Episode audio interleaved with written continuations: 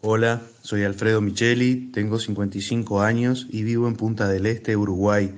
Yo crecí mucho en mi carrera de inversor escuchando ingresos reales en bienes raíces con Carlos Davis.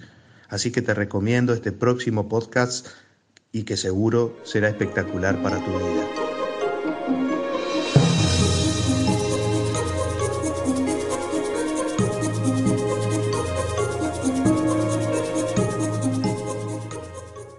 38 años y un mes juntos, construyendo una vida llena de afecto, construyendo riqueza con bienes raíces, construyendo negocios, construyendo empresas, pero más que todo construyendo una relación de pareja sólida, basada en la conversación y en la confianza. ¿Cómo hizo esta pareja de Alberto y Yolanda para crecer financieramente? pero más que todo para crecer su amor, su afecto, su cercanía, mientras aumentaba su patrimonio con bienes raíces. Alberto y Yolanda nos dan un regalo, un dulce lleno de, píldoras y de vitaminas para nuestra relación. Qué entrevista tan maravillosa. Para invertir mejor estás en Ingresos Reales con Bienes Raíces con Carlos Devis. Lo bueno, lo malo y lo feo de la inversión inmobiliaria. Directamente de quienes lo hacen todos los días. Regístrate gratis en carlosdevis.com y recibe nuestro informe gratuito de 7 verdades que tú crees que no te dejan crecer tu patrimonio. Ahora vamos al punto con Carlos Devis.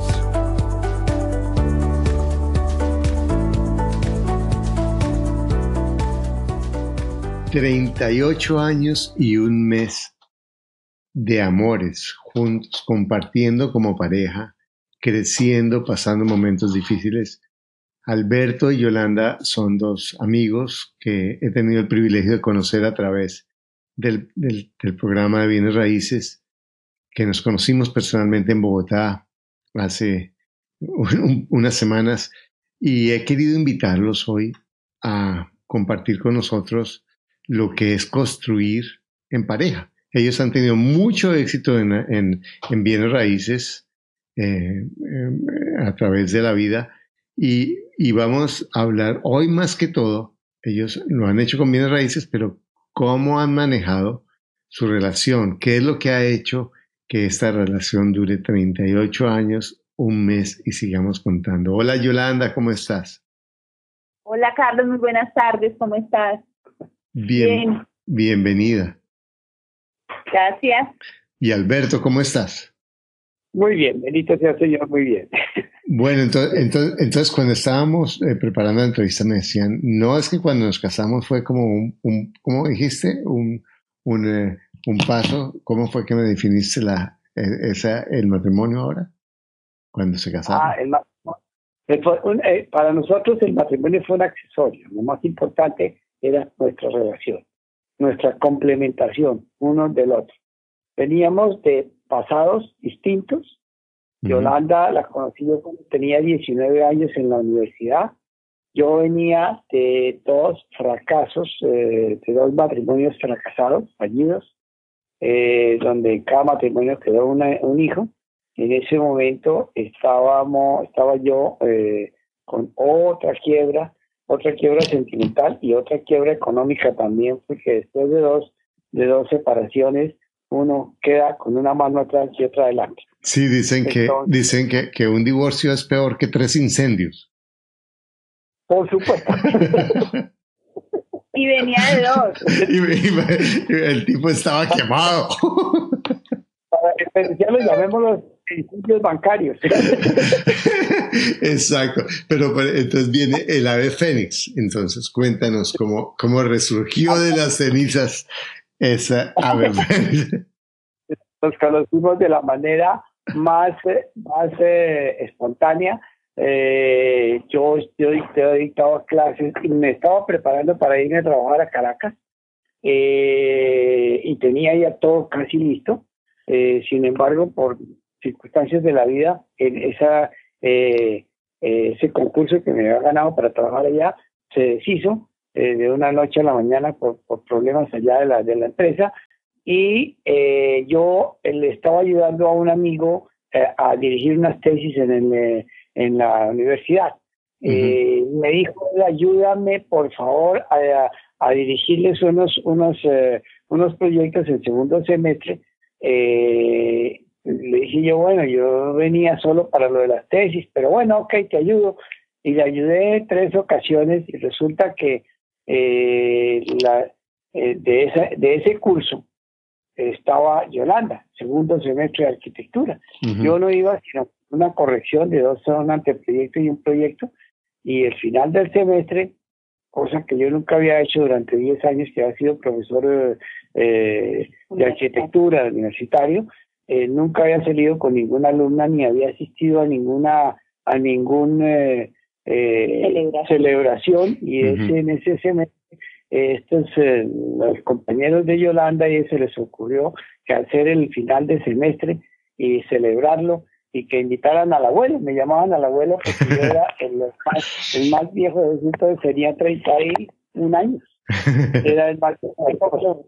Entonces, mi amigo me dijo, hombre, acompáñame, tú sabes que yo nunca voy a nada de esas cosas, yo soy enemigo de eso, pues por profesionalismo, me dije, acompáñame, ¿cómo me vas a dejar solo y no sé qué? Me dio pena con él y lo acompañé. Y esa noche fue el inicio de todo nuestro, nuestro amor. Imagínate. Pero quede claro que me corrigió, que no me ayudó, que me exigió. tampoco me conquistó para que la pasara, nada, nada, nada, eh, o sea, fue un, un tremendo proyecto que encontraron los dos. Exactamente, fue un proyecto que construimos en ese momento sin que hubiera habido anteproyectos anteriores. Exactamente. en ese momento nosotros eh, iniciamos pues eh, una amistad, eh, ese día bailamos, ella bailaba muy rico, todo empezó por un baile sabroso, ella bailaba muy rico, a mí me encanta bailar, no sé, pero me sacan mucho, no sé bailar, pero, pero bueno, y y entonces, eh, desde ese momento, quedamos en que volvíamos a hablar, pues, para charlar, en fin. Eh, yo me demoré un tiempito para hacerlo. Eh, lo hice finalmente, como por aquello de, de, de, estar sin estar desprogramado. Y resulta que, mira, de, de estar en esas, empezó toda la relación la familia de Yolanda, que son muy conservadores y entre otras cosas en ese momento, pues eh, muy católicos, eh, el tío de ella era obispo de Pasto, etcétera, cuando supieron que yo era divorciado dos veces y todas esas cosas dijeron, no, este es el monstruo de la Laguna Negra.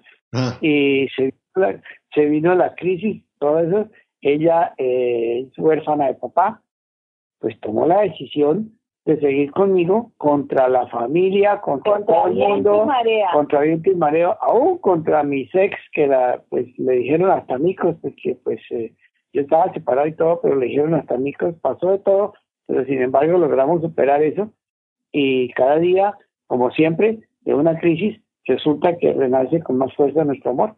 Así ha sido siempre. Bueno, aquí vamos, entonces vamos a comenzar con la primera pregunta, para ti y es ¿qué hiciste diferente con Yolanda en tu comunicación que fue diferente a tus dos ex? Desde tu punto de vista, pues seguramente, porque ahorita no vamos a hablar de, de otras personas, sino vamos a hablar de ti. ¿Qué hiciste tú diferente? Que, no, que, que no funcionó en, la primera, en las dos primeras relaciones.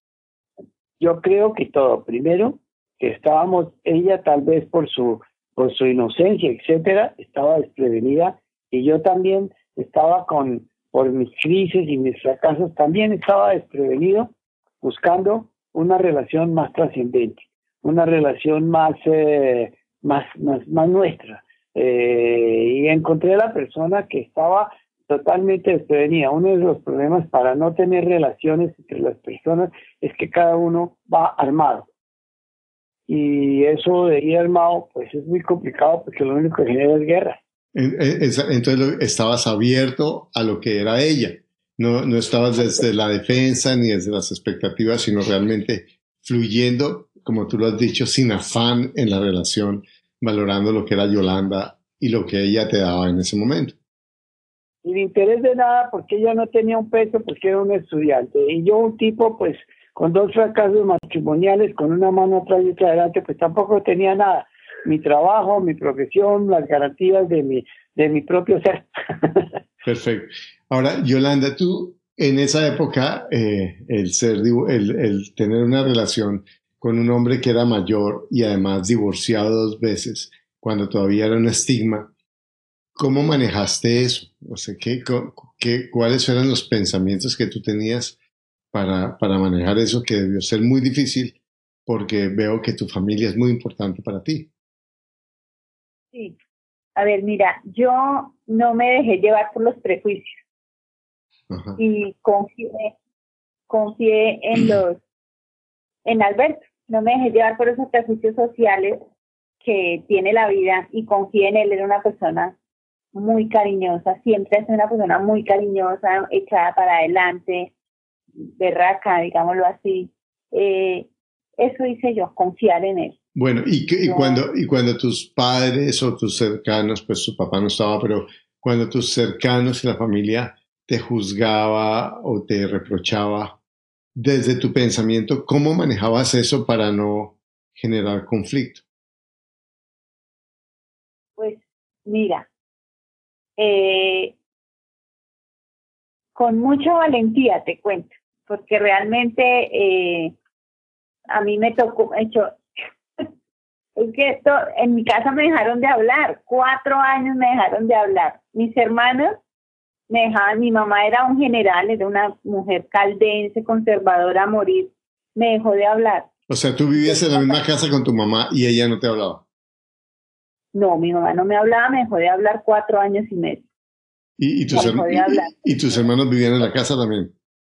La, eh, no, dos, eh, uno, dos, un hermano vivía. Los otros ya todos estaban casados, pero lo más curioso es que me hablaban cuando mi mamá no estaba. Si mi ah. mamá estaba, ninguno me dirigía la palabra. Bueno, pero ¿cómo manejabas siendo mujer en ese contexto? Porque ahora, ahora las mujeres tienen otro rol y tienen otra posición social y desde su pensamiento tienen una actitud mucho más empoderada de lo que teníamos cuando éramos jóvenes en, las mujeres. ¿Cómo manejabas eso? Eso debió ser extremadamente difícil para ti. Sí, muy difícil. Realmente sí fue muy difícil, pero yo siempre confié en Alberto y él me apoyaba muchísimo en todo. Eh, yo me dijo, no, yo seguí mi vida común y corriente, me tocó difícil. ¿Qué te decías en tus pensamientos para no estrangular a tu mamá o no irte a la casa o no hacer una cosa agresiva en contra de... ¿Qué era lo que tú te... cuál era tu diálogo interno en ese momento para manejar ese, ese conflicto? Porque era un conflicto entre el amor que tú le tenías a Alberto y, la posición de tu mamá y de tus seres queridos. ¿Qué te decías tú a ti misma? ¿Qué te decías en tu cabecita para manejar ese conflicto? Mira, eh, yo sabía que cambiar ese, esos estereotipos implicaban un reto para mí. Y lo que hice fue enfrentar todo. Yo no me escondí, yo seguí mi vida común y corriente, estudiando, trabajando, porque me tocaba trabajar para pagarme la universidad, porque también a raíz de esa relación mi mamá me retiró el apoyo económico, entonces trabajando y demostrando de que él era un buen hombre, que él me respetaba, que él eh, no quería aprovecharse de mí. Pensaban que estaba embarazada. Hmm. Eh, pero entonces, eh, pero era, no, pero sí, yo, suena como un chiste, pero es dificilísimo eso, porque en últimas lo que tú hiciste fue, en vez de, de pelear con, con todo y echarte el mundo encima, tú mantuviste la relación de hija sin confrontar y haciendo lo que tú tenías que hacer por ti. Eso es lo que yo entiendo. Sí. yo luché porque quería, yo luché porque yo vi que Alberto era una persona que me convenía, que era una persona que yo quería tener al lado mío, que yo quería estar con él, que yo quería formar un hogar con él, que me daba confianza por más de todo lo que decían. Entonces tú, que me quería. El hombre me quería, el hombre me quiere. el hombre la quiere, sí, eso se le nota. Eh, eh, se, se, podría decir que tú en vez de luchar contra ellos, luchaste por ustedes. Exactamente. luchamos por el amor de nosotros dos. Imagínate que cuando supieron que cuando supieron que nosotros ya teníamos como una relación, nos hicieron una reunión todos los hermanos, la mamá, todo una reunión en la casa de ellos y me llamaron. Y dije, sí, claro, yo voy. Y entonces estuve, y eso, eso fue terrible, la reunión, pues, porque. todos mis hermanos y mi mamá, nosotros no, somos seis. No hubo grosería, nada de esas cosas, pero sí la violencia estaba implícita en cada palabra, eh, lógicamente el sentido como me veían, etcétera. Ellos, pues, todos querían era que nosotros acabáramos con esto, y sin embargo, nos, la reunión fue muy exitosa al final, logramos eh, decir un momentico, mire, las cosas son así. Porque mi mamá quería que yo me fuera ya de la casa con Alberto. Es que o usted se casa o se va o termina. Y le dijimos que no, que nosotros no. Y es que pena, no era el momento. Ella, no era el momento, ella tiene que terminar su carrera, ella tiene que terminar estas cosas, yo tengo que acabarme de estabilizar porque vengo de una situación en crisis y tengo que también estabilizarme económicamente para realmente tomar una final decisión. Lo haremos a su debido tiempo. Todos me miraron como si me fueran a comer, pero pues les tocaba aceptar porque qué más. Pero genial. Este, este muchacho se va a aprovechar de esta muchachita. Increíble. empezamos a trabajar, a partir de ese momento ella siguió estudiando, empezamos a trabajar, ella me, me eh, comenzó a hacer dibujos para, para mí inicialmente, eh, y yo le pagaba sus dibujos, etcétera, con eso ella eh, pagaba su universidad. y cuando nos propusimos que cuando terminara nos casaríamos y así lo hicimos. Duramos cuatro años. Eh, cuando ya estaba para terminar, ella eh, entregaba su proyecto en, en diciembre, enero, noviembre, diciembre, entregaba, entregaba su proyecto y nosotros nos casamos el 31 de octubre. Eh, nos tocó el 28 de octubre, en ese entonces no había no había matrimonio civil en Colombia, ¿recuerdas? Estamos hablando que cada año no había matrimonio civil, entonces nos tocaba hacer lo que hacíamos todas las parejas colombianas, irnos para Venezuela o para Panamá a casarnos, para calmar matrimonios, para calmar suegras bravas. Exacto. Así sí. conciencia social, le decía yo. Exacto. Pero, pero me parece genial, porque, eh, y en últimas, en la, la posición en la, en la reunión familiar fue el resultado de una conversación entre ustedes, porque en últimas es, eh, eh, es, cierto. Exacto. Y nos fijamos unos propósitos, unas metas, como siempre, ¿no? Y las cumplimos. Entonces dijimos, ¿no? A trabajar y durante este tiempo también nos acabamos de conocer y miramos a si yo no tenía ninguna premura por, por una nueva relación, sino iba a ser una relación definitiva. ¿eh? Entonces, pues las cosas se hicieron con toda la calma tuvimos tiempo de conocernos, de mirarnos qué nos gustaba, qué no nos gustaba, eh, de conocernos trabajando, además trabajamos juntos desde ese momento y pues eh, nos pusimos también unas eh, pautas claras, unas pautas claras de trabajo. Primero que todo, el trabajo es una cosa y nuestra relación es otra. Y el día que nosotros viéramos que... Eso fue el propósito que nos hicimos los dos. Desde, desde hace 38 años nos fijamos ese propósito. El día que el trabajo, que nuestra relación influya en nuestro trabajo, eh, tomemos decisiones. Seguimos como socios en el trabajo, nos separamos como personas de trabajo, pero no mezclamos lo uno con lo otro. Y eso tarde también ha sido algo que hemos venido cumpliendo. A veces trata, en los momentos críticos, obviamente como todo, trata de tensionarse, pero hemos logrado superar todas esas situaciones y gracias a eso estamos donde estamos. Bueno, pero, por ejemplo, en, el, en la cotidianidad, ustedes construyeron negocios grandes y tuvieron crisis económicas. Eh, eh, Yolanda nos contó algo en el podcast que hicimos con, que se llama Las Tres Mamás. En esos momentos cuando eh, hay que pagar B, pero yo pienso que mi pareja piensa que hay que pagar A o que hay que pagar C, y, o que hay que hacer esto, en un momento de angustia, de crisis, de, recursos muy limitados, eh, ¿cómo manejaban ustedes la frustración o, las, o los desacuerdos? Eh, ¿cómo, cómo, cómo, cómo lo hacían? Mira, te voy a poner el caso, por ejemplo, la situación más crítica tal vez que te comentaba cuando tuvimos una quiebra. Tuvimos varias quiebras, pero la quiebra grande, que tal vez te la comenté con el podcast de, de, de pasado, eh, en ese momento, nuestra relación, eh, nosotros nos sentamos, como siempre, somos personas de fe, que nos sentamos, le pedimos al Señor que nos iluminara lo, que lo correcto y lo justo para hacer. Eh, tomamos la decisión de que íbamos a frentearlo y contra viento y marea y esa, esas crisis, tal vez en las crisis es donde más, mira cómo son las cosas, donde más nos hemos unido, donde más los dos hemos armado un equipo mucho más fuerte para contrarrestar los embates, para poder superar las dificultades y crecer tanto profesional como personalmente.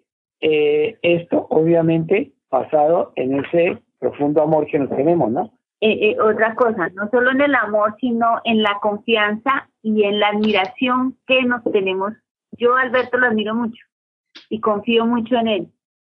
Entonces, Yolanda, cuéntame, por ejemplo, eh, cuando tú ves, y, nosotros somos de una generación en donde un poco el, el, hombre tiene una, una posición y la mujer otra, eh, pero eso, eso no funciona eh, si no hay una comunicación, no puede funcionar una relación. Entonces, cuando tú tenías una frustración con Alberto y pensabas, eh, estabas en desacuerdo con él o, querías que él hiciera algo, ¿cómo lo manejabas? O cómo lo manejas, porque en últimas la vida sigue.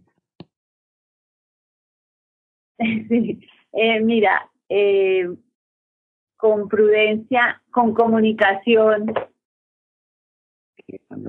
Sí, eliminando conflictos, eh, pura, pura, analizando eh, qué no funcionó y qué debemos hacer para no repetir esos errores, pero, siempre en una última comunicación. Hay, hay, algo que, hay algo, por ejemplo, mira que, y como en mis experiencias pasadas, cuando había un conflicto, generalmente eh, la emocionalidad personal prima a la solución del conflicto, del, problema.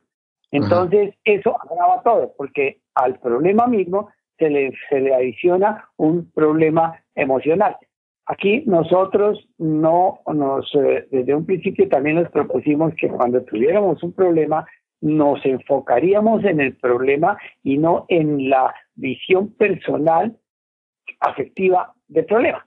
Entonces lo primero es, lo primero es el trabajo es el trabajo, eh, los afectos son los afectos. Segundo es cuando vamos a hablar un problema, nos enfocamos en el problema y cada uno es responsable de manejar sus emociones.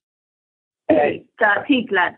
Es correcto. Nosotros, Yolanda y yo, para que tú quede claro, nosotros somos muy diferentes. Nosotros pensamos diferente.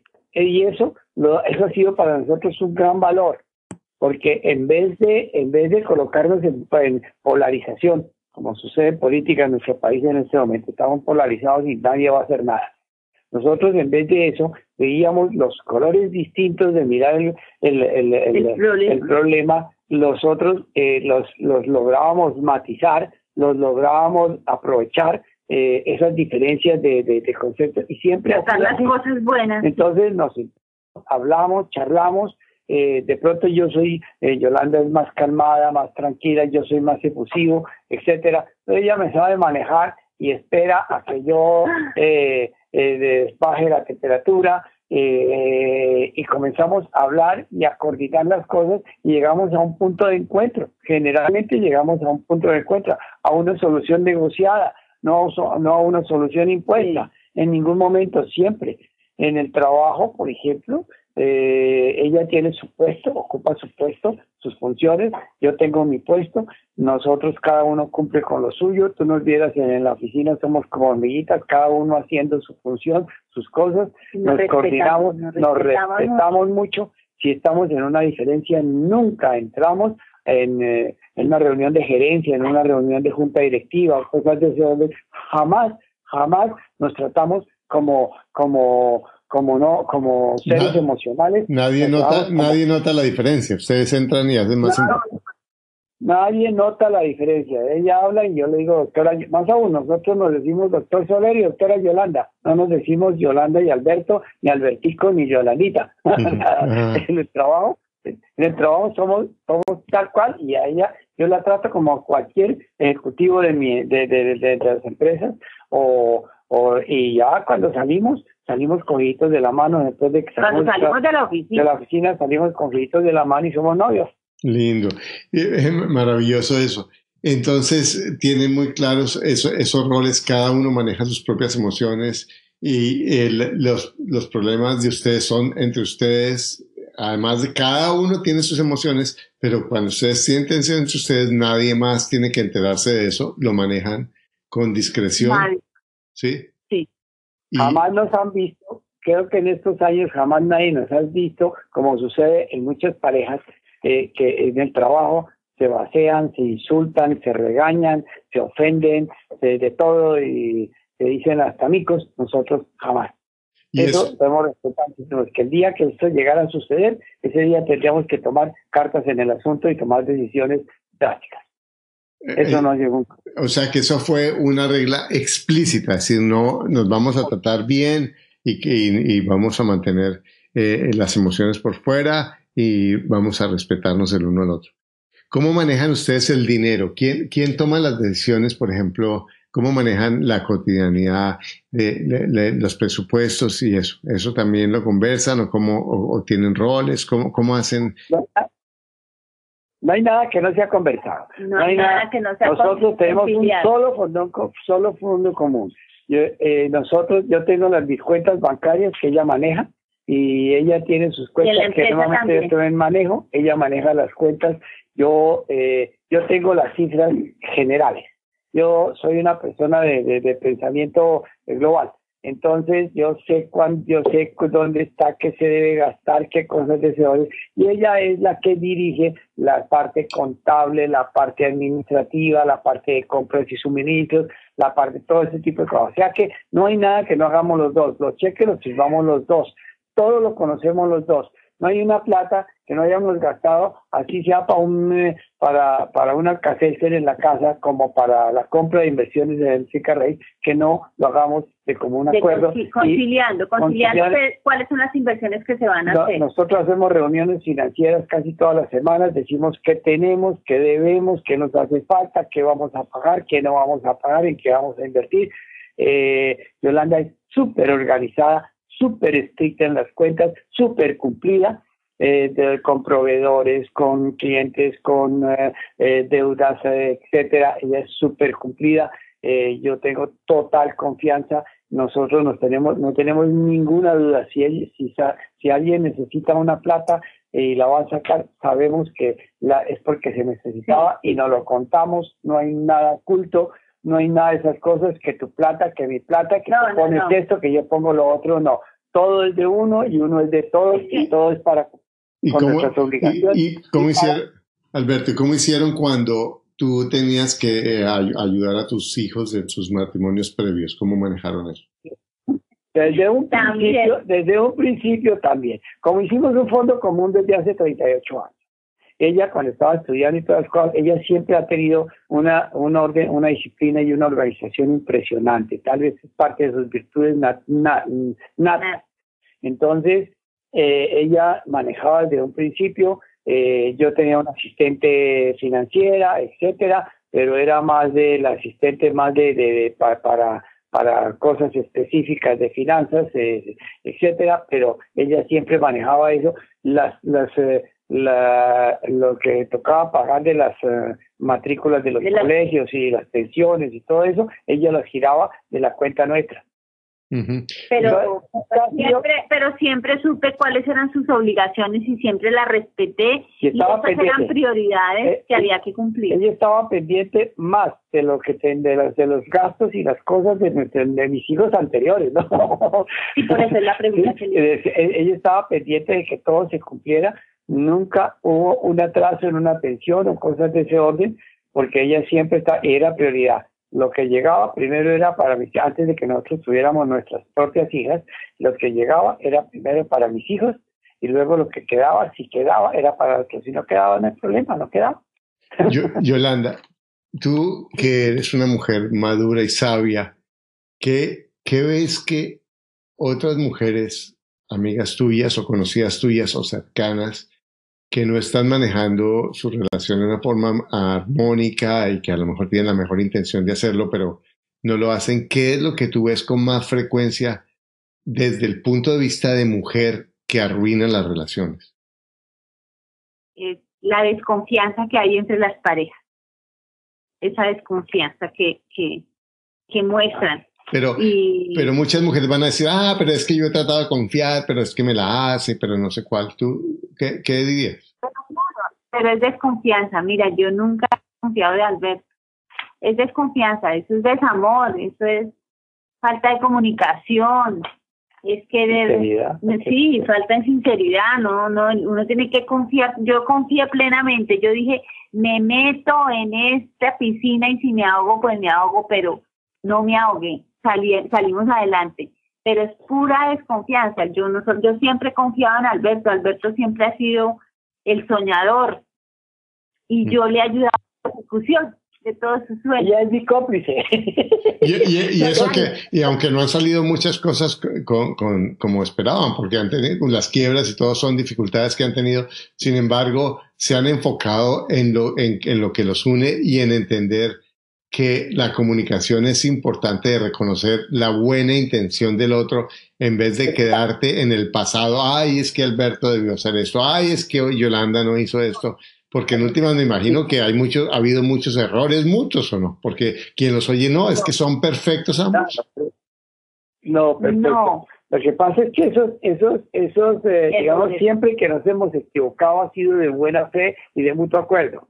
Entonces, no podemos decir que, digamos, ah, cuando nos quebramos, que pensemos que vas que tú porque hiciste, tú porque no, hiciste, tú porque dejaste de hacer, tú porque sí lo hiciste, que porque lo otro.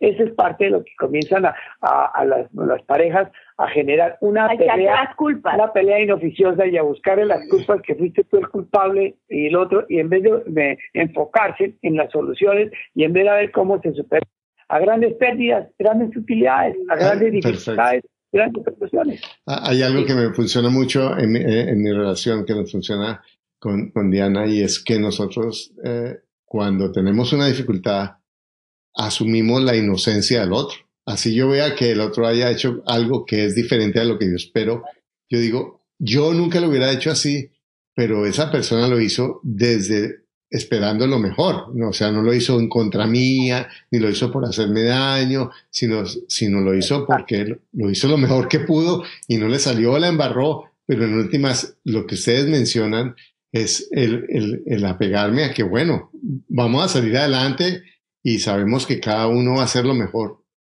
por sí y por el otro. Y ese, eso es la confianza, confiar en que aunque la vamos a embarrar, ambos estamos construyendo lo mejor por el otro y por la relación, por sí mismo y por la relación. Mira, eso de que nunca hemos pensado que vamos a la fija. Eso de ir a la fija es una utopía. Uno tiene que ir con todos los pronósticos. Eh, eh, la fija se equivoca. la fija se equivoca. uno a veces eh, uno hace las cosas sin pensar que se va a equivocar. Entonces uno, tiene que estar para adelante y bueno. ahora mira, eh, eh, digamos, la, la, la, mayor, la sociedad más hermosa que yo he tenido es con mi esposa, porque generalmente cuando ha habido crisis, los socios te abandonan. Ajá. ¿Sí? Los, socios, los, socios comerciales te abandonan. Mm. Es decir, todo el mundo está en, en, el éxito, pero en el fracaso nadie, el fracaso es huérfano. Nosotros no, nosotros siempre nos equivocamos, muestre a ver qué vaina perdimos aquí, miremos a ver cómo ganamos, perdimos 10 pesos, ok, perdimos 10 pesos, miremos a ver cómo fue que los perdimos para no volver a perderlos, aprender de esa experiencia y mirar a ver cómo los ganamos en otros 15 para poder compensar los 10 y que nos queden 5, así de ponernos a lamentarnos. Hermoso eso. Eh, inspirador eso, eh, eh, inspirador. Y realmente eso es cuando una pareja se acaba es porque se nos olvida eso, se nos olvida que, que es una aventura estar juntos y que en última lo de la plata y el éxito y los aplaudios y los repudios, porque yo, mis socios o mis amigos o ex amigos, todo eso es transitorio si yo hago y reconozco que mis afectos van a estar ahí porque he construido también, porque en últimas eh, algunas personas piensan, ay, pero que mi familia no ha estado conmigo en los momentos difíciles, ahí yo me haría la pregunta, ¿estuve yo con mi familia? Porque a veces Si yo me meto en mi trabajo y no invierto emocionalmente en mi familia, quizás cuando venga el momento difícil mi familia no va a estar no en la forma como yo espero, no porque yo no porque no me quieran, sino porque yo no he construido esa relación. ¿Qué opinan ustedes de eso? Es que es la teoría del amor. Para que uno reciba amor, primero tiene que haberlo dado. Exacto. Y, y, el amor no es únicamente dar cosas, el amor, mira, me encanta lo que han dicho ustedes, es confiar en el otro. Y confiar en el otro no quiere decir que el otro a veces no va a violar mi confianza. y la, porque la confianza no tiene que ver con con, con tiene que ver más con mi expectativa, sino reconocer que aunque el otro a veces haga cosas que son diferentes a lo que yo espero y que a veces me duelan esas cosas, yo me enfoco, como tú dices, Yolanda, me la juego y si estoy aquí, se la meto toda, ¿cierto? Mientras esté con esta persona, listo, y estoy con esta persona y dejo atrás las cosas que me alejan, las cosas que son difíciles, porque en últimas, si yo las cargo, soy yo el que pierdo, ¿de acuerdo? claro, Sí, claro. Bueno, dime. Y esto, todo, esto, todo esto está fundamentado en la fe. En la fe en uno, en la fe en el otro, en la fe en la sociedad que se tiene, para bien o para mal. Como dicen, si tuvimos éxito los dos, si tuvimos fracaso los dos, y miremos a ver qué construimos con ese fracaso. Punto. Así de sencillo. Y tan difícil. Bueno. creer en uno, uno tiene que creer en uno. Yolanda, dime, dime, dime algo o dile ahora Alberto algo que no le has dicho, que reconoces y que valoras y que agradeces mucho de él y que para ti ha sido muy importante en estos 38 años y un mes. Ay. eh, Ay, necesitarle un abracito y un besito. bueno, pero también algo verbal aquí, porque yo sé, eso es para él, pero algo para nosotros que estamos aquí oyendo. ¿Sabes qué, amor? Gracias por confiar en mí. Gracias por haber confiado estos 38 años en que era capaz de sostener una relación contigo, de tener un hogar maravilloso, de tener las hijas que tenemos. Gracias por todo eso. Gracias por tu confianza, amor. Gracias a, la, a ti, mamá. También, igual por haber creído en mí. ¿Y, tú qué le dices, Alberto? ¿Qué, qué le dices a ese, a ese amor? Que, yo estoy con el Clines aquí. ¿Qué le dices a, a Yolanda? No, tengo palabras. Sí tienes palabras. No, no me diga que no me tiene palabras, porque ahorita tiene que tener palabras. Para agradecerle su lealtad, su amor, su ternura, su dedicación, su, su comprensión, su tolerancia también, porque eh, eh, uno no es perfecto y, cometemos cantidad de errores y tenemos cantidad de defectos y ella ha sido altamente tolerante y en vez de, de, amargarse y cosas de ese orden, ha servido para construir lo que tenemos. Si no, si no es por ella, esto no funciona, no hubiera funcionado nunca. Ay, qué lindo. Qué lindo. Bueno, eh, para terminar, y se nos fue el tiempo, pero aquí podríamos durar eh, días enteros. Yolanda, ¿qué le dirías tú a una persona que está trabajando con su, con su, con su pareja y que, y que está empezando y que, y que quiere tener una relación como tú la has construido? Que, que sueñen, que tengan muchos sueños, que que tengan muchos sueños en común, que se apoyen, que se respeten y que se tengan confianza el uno al otro. ¿Y tú, Alberto, qué le dirías? Bueno, mira, eh, eh, exactamente eso. La desconfianza es lo que mata. adquirida o, o aportada, de todas maneras, esa desconfianza, esa falta de soltura uno tiene que darse. Hay que ser auténtico. Hay que darse. La única manera de lograr una relación eh, eh, estructurada, estrecha, sólida, como la que nosotros tenemos, está basada en la confianza, en soltarse, en no tener reservas, eliminar las reservas. Cuando se comienzan con reservas, empezando por las de la chequera, ahí comienza a morir todo. Ahí comienza a morir todo y, y quitarnos esa, esa esa actitud de machistas que tenemos los colombianos, que eso también mata. Es que yo soy el que manda, es que yo soy el berraco, es que ella es, es que lo es. No, Nosotros somos iguales, nos, nos, nos combinamos, es una combinación química. Hermoso. Bueno, yo aquí me he conmovido con ustedes, estoy seguro que las personas que están escuchando eso también. De verdad que cada vez que yo, eh, yo escucho en, la familia, que es como en todas las familias, hemos tenido casos de adicciones, eh, una de las cosas que aprendí es que por cada persona que tiene una adicción, esa persona le arruina la vida a 10 personas. Pero desde el punto de vista positivo, por cada persona que se empodera, que maneja bien sus emociones, que piensa en el otro, es un foco de esperanza, es un foco de ejemplo, de camino, de abrir camino para 10 personas por lo menos. Y ustedes dos hoy me están llenando la vida de, de gozo, de ternura, de ilusión, de ideas maravillosas para poder aprender más.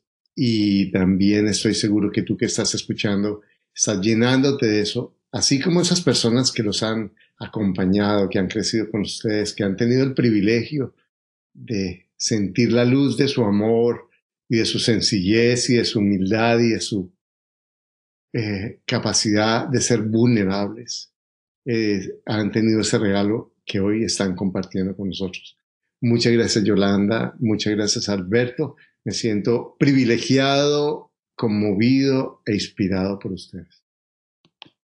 Gracias, Carlos. Gracias a ti, muy amable, por darnos la oportunidad de, poder lograr algo de ayuda a alguien que lo esté necesitando en alguna parte. Sí. Muchas gracias. Gracias por escuchar tu podcast Ingresos Reales con Bienes Raíces. Únete a nuestro blog y audio semanal en carlosdevis.com. Conoce nuestros talleres de bienes raíces. Visítanos en Facebook y deja tus comentarios.